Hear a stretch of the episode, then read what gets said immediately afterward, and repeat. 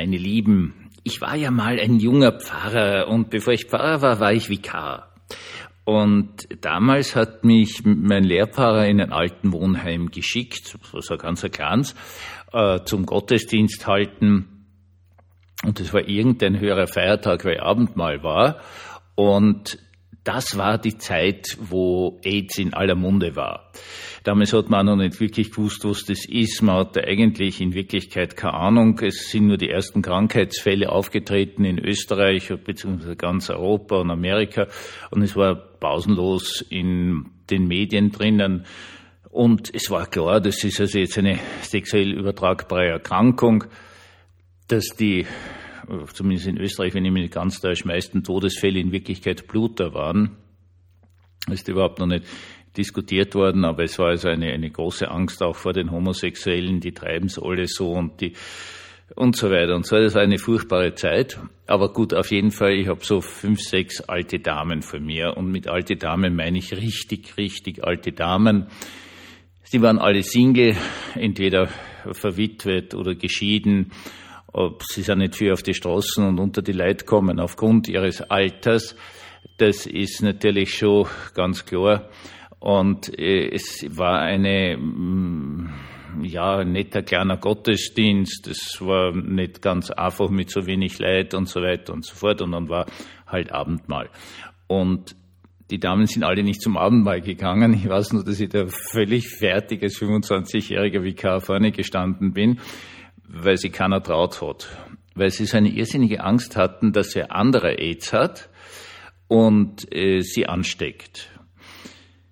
Realistisch gesehen war die Sache so, dass hier wirklich keine Gefahr bestanden hat bei einer Realitätseinschätzung, weil an irgendwelchen Sexorgien mit unbekannten Leuten werden die Damen höchstwahrscheinlich nicht teilgenommen haben, aber ihre Angst war da und ihre Angst war wahrzunehmen. Herzlich willkommen zum Tagebuch eines Pfarrers von eurem Hans Spiegel, eurem Pfarrer im Internet. Warum erzähle ich das? Ich erzähle das aus einem einfachen Grund. Ich habe das jetzt eh immer wieder gesagt und ich muss sagen, ich meine es wirklich sehr, sehr ernst. Ich bin dankbar, dass ich so krank war. Es geht mir jetzt besser. Leute, ich bin heute wirklich fünfeinhalb Kilometer zu Fuß gegangen eine irrsinnige Leistung. Ja, der Puls ist noch höher als vorher, aber ich bin das relativ zügig gegangen. Und das heißt, es beginnt besser zu werden. Und dafür kann ich nur sagen, bin ich dem lieben Gott und allen Ärzten und allen lieben Menschen einfach total dankbar. Aber Anfang Jänner hatte ich also eine wirklich äh, sehr böse Phase. Das war wie mehrfach im Spital war und die ganzen Infusionen bekommen habe und so weiter und so fort. Da war ich in einem Zustand, den man ja als äh, stark reduziert bezeichnen kann.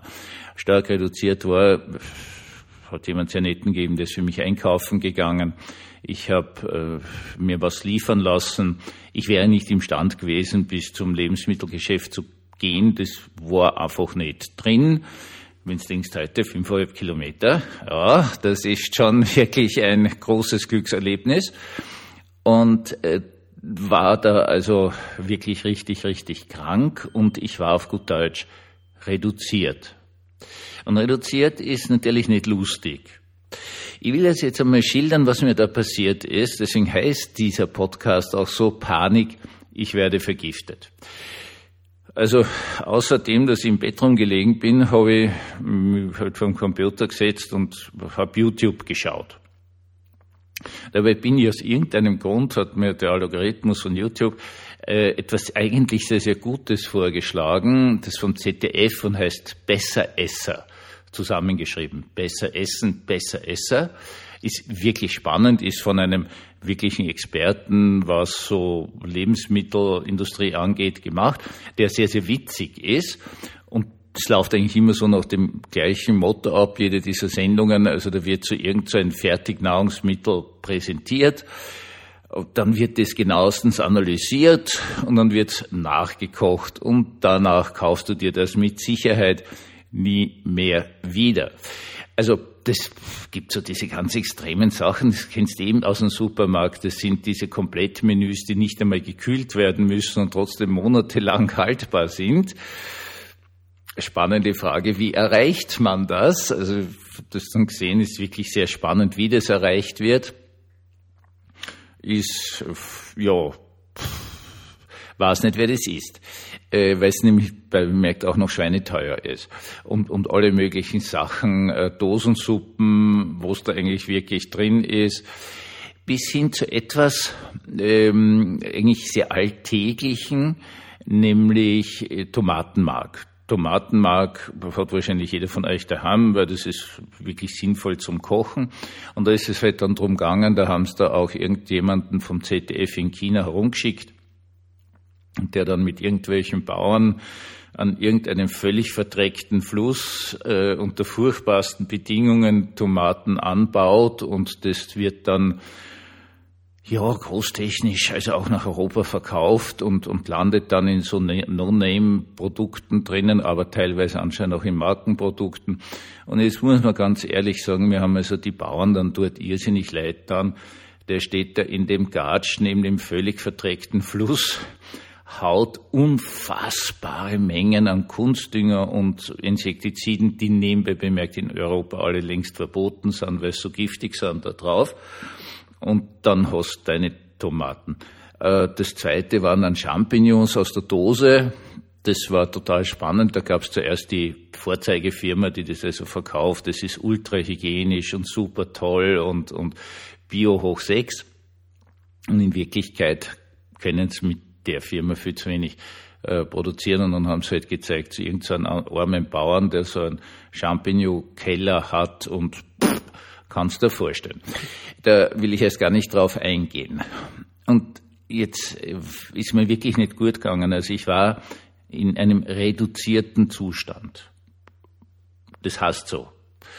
Und ich habe Angst bekommen. Ich sage Ihnen das ganz ehrlich, dieser Titel Panik, ich werde vergiftet, war plötzlich bei mir da. Ich war dann völlig desorientiert, habe nicht gewusst, ja, was soll ich jetzt noch essen? Und das war ein sehr unangenehmer Zustand, das möchte ich ganz klar sagen. Zwei Wochen später ist mir das, habe ich mir wieder so eine, eine, eine Folge angeschaut, weil es wirklich köstlich ist. Der Mann, der das macht, ist also auch ein komödiantisches Talent. Und ist wieder so ein Stück Angst hochgekommen bei mir.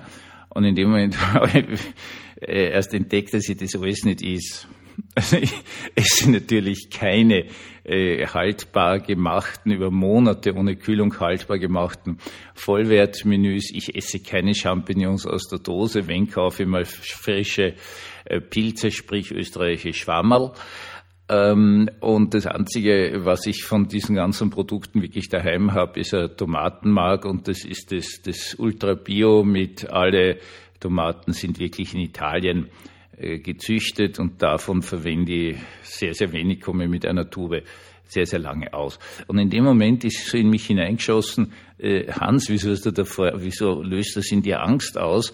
Du isst das nicht.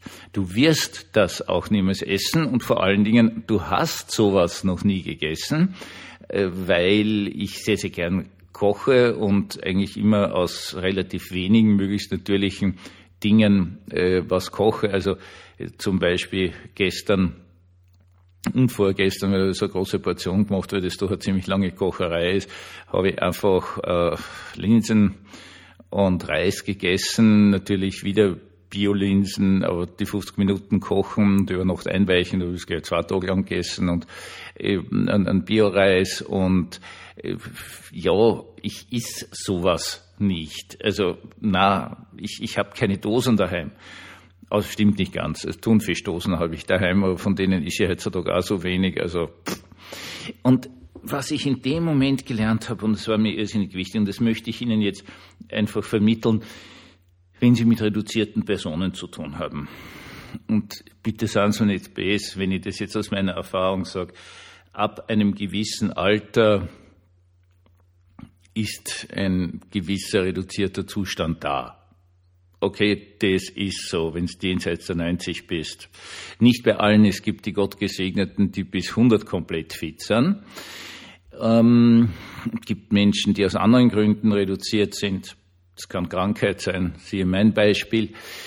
Es können Demenzerkrankungen sein, Es braucht jetzt also keine Volldemenz sein, er reicht schon leichte dazu und so weiter und so fort und ein Mensch kommt in einen reduzierten Zustand.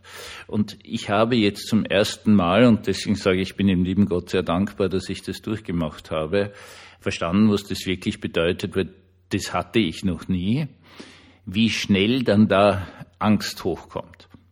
Und am Anfangsbeispiel und an meinem Beispiel, also eine Angst vor Situationen, die einfach nicht eintreten. Also die alten Damen hätten allesamt äh, gerne zum Abendmahl gehen können, aus dem einfachen Grund, alle aus dem gleichen Kelch trinken was man heutzutage natürlich auch im alten Wohnheim nicht macht, von wegen vielleicht schon, wenn irgendwer Bronchitis hat und jemand anderer vielleicht eben Immunsystem supprimiert oder sonst was ist, das macht man natürlich längst nicht mehr, kriegt jeder sein eigenes äh, Stamperl, seinen eigenen Mikrobecher und so weiter und so fort. Ähm, dann ist das etwas, was für jemanden, der völlig gesund ist, so aussieht, dass das dumm ist. Du brauchst dich nicht davor fürchten, keiner von euch war bei der Sechsorgie. Äh, das ist nicht dumm.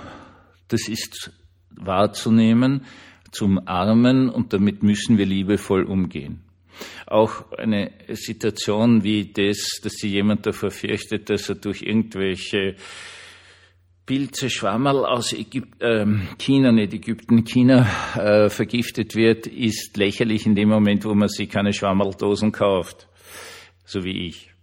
Nichtsdestotrotz, es reicht auch eine leichte Reduktion im Vollzug des Lebens dazu, dass große, große Ängste auftauchen, dass Desorientierung auftaucht.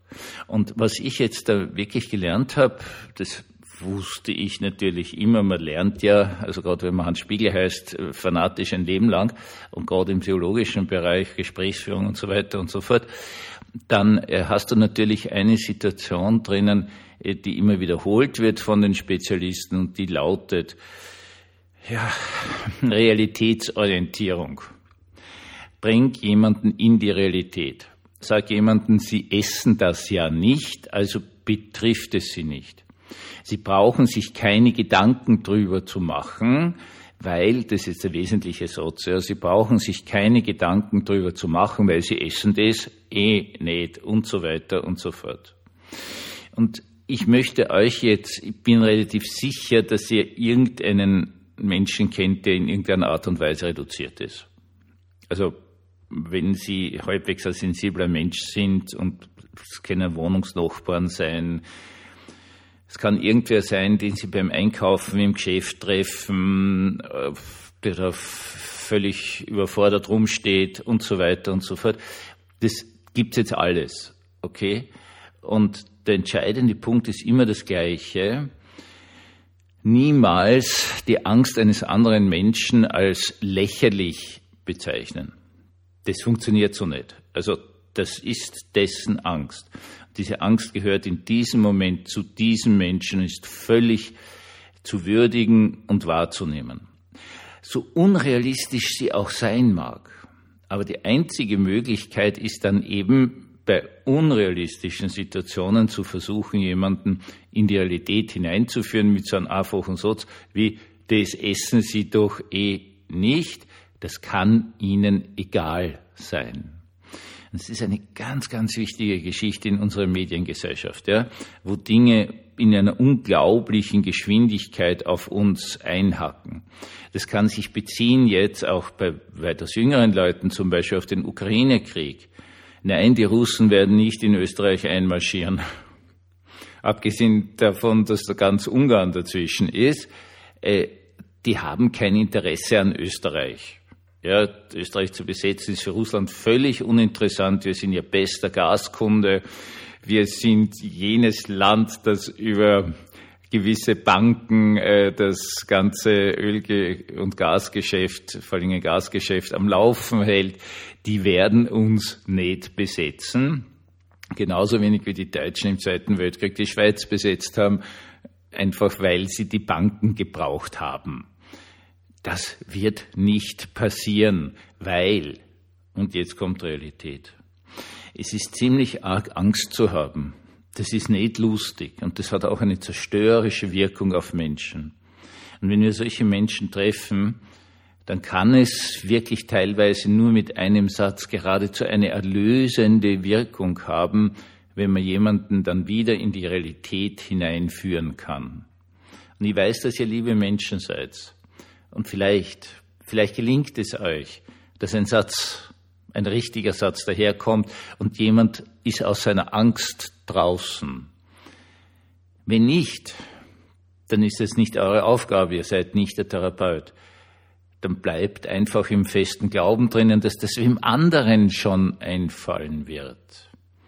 Aber meine Lieben, jene Menschen in der Angst, die dürfen wir nicht übersehen. Die dürfen wir nicht, ja, von vornherein ignorieren und sagen, das ist lächerlich. Eine Angst gehört zu dem Menschen und sie muss als dieses wahrgenommen werden. Einen gesegneten Abend wünsche ich uns allen und eine völlige Erlösung für alle Menschen, die jetzt in Angst leben.